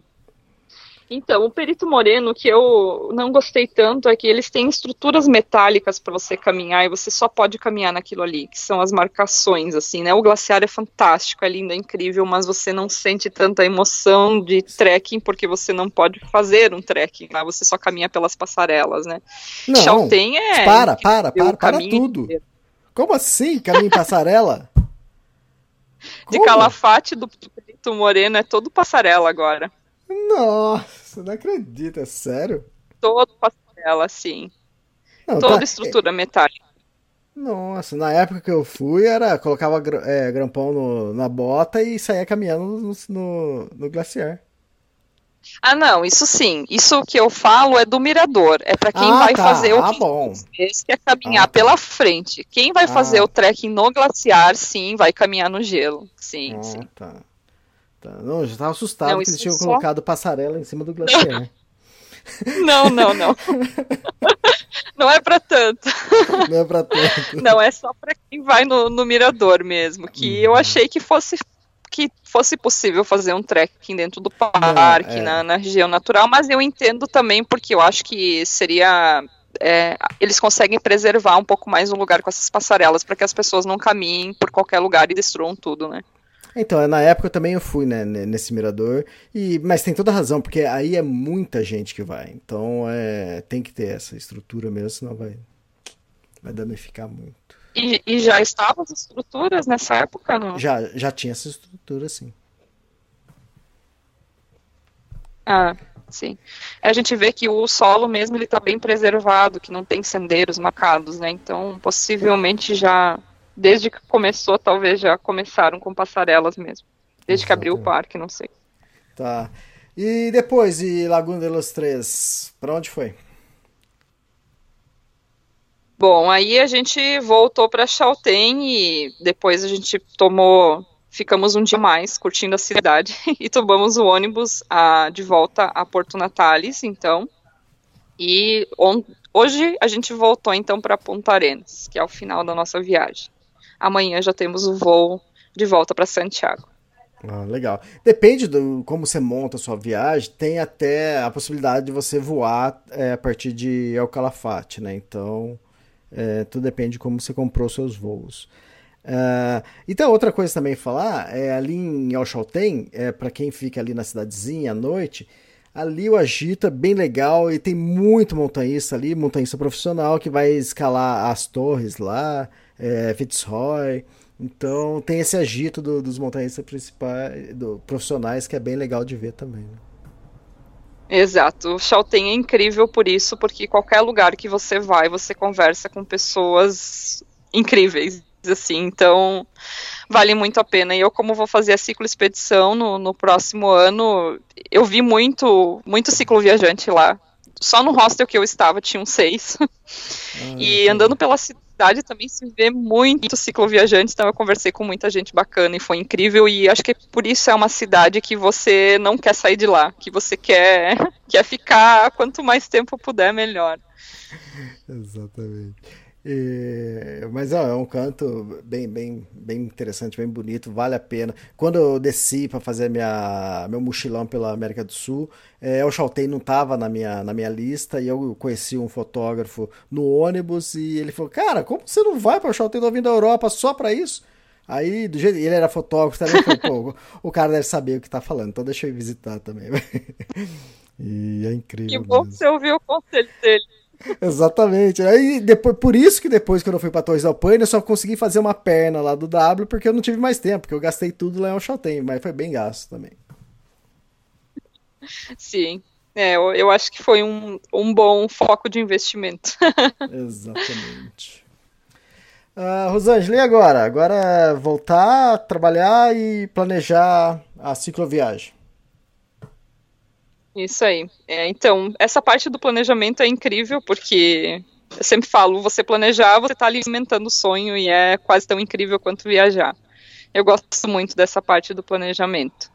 É, a ciclo expedição, a princípio, eu vou viajar com, com mais pessoas, mas é, eu sempre digo, eu só tenho certeza que eu vou estar viajando com mais gente quando eu estiver lá e eles estiverem pedalando comigo. Exatamente. Porque você sabe que quando a gente planeja uma viagem, sempre aparece gente interessada, mas no final vai diminuindo o grupo. Mas a princípio a gente está aí com possibilidade de estar pedalando entre quatro pessoas.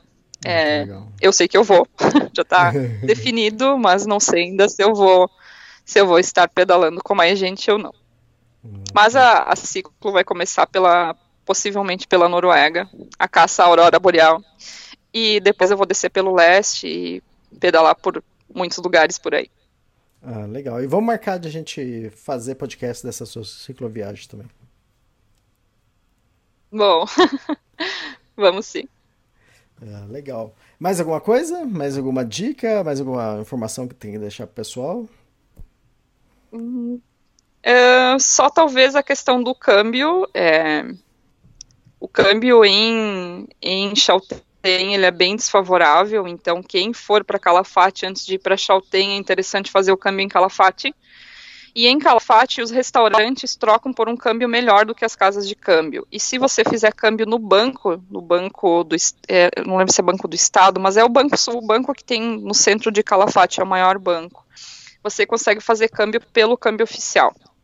Então compensa bastante, assim, não, não deixar para fazer câmbio lá em, em Chaltén. E hoje em dia eles já aceitam um cartão de crédito em vários pontos que há dois anos atrás praticamente não existia.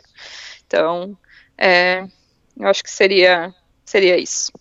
Hum, fantástico. Bom, para quem sonha em conhecer a Patagônia, e normalmente aqui no Brasil, quando a gente fala em Patagônia, todo mundo imagina Torres do Alpine.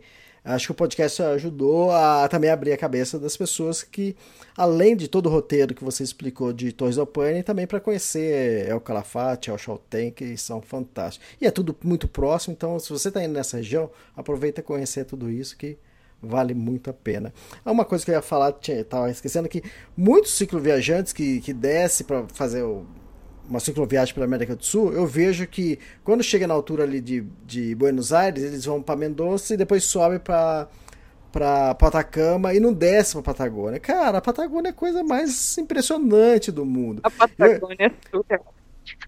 Eu, eu adoro Atacama. Eu já fui três vezes para Atacama e vou mais quantas me convidaram ou, ou, ou pretendo ir, não sei. Mas igual a Patagônia não, não tem igual. Então, se, é se incrível, vocês, eu acho vocês... que é um lugar. Uhum, pode falar. Eu acho que é um lugar que tem que conhecer. É a única coisa para cicloviajante que é complicado é o vento, porque venta muito, muito, muito, muito. Então, é, exatamente. Você está planejando uma viagem, cicloviagem ou não, mochilão, é, vai para o sul da Patagônia, é coisa maravilhosa. Ou então começa lá do, de Bariloche e vai descendo, que é, é tudo lindo. Então vale a pena. É isso então, Rosângela. Uh, obrigado pelo podcast. Vamos combinar de ano que vem a gente gravar os da cicloviagem. Eu que agradeço pela, pela oportunidade. Sou fã escuto todos os podcasts e tô, tô muito feliz em poder, poder fazer parte disso. Ah, eu que agradeço, eu que agradeço. E todos os nossos ouvintes também. E quem gostou aí, deixa recado aí pra gente. Quem tiver alguma dúvida, é, a Rosângela pode ajudar também com informações. Então, se tiver alguma dúvida para ir para é, Torres del Paine, El Chaltén, El Calafate, deixa aí que a gente vai tentar responder na medida do possível. Ah, então é isso. Obrigado e até a é, próxima. Valeu, tchau. Tchau, obrigado, tchau, tchau. One, two, three,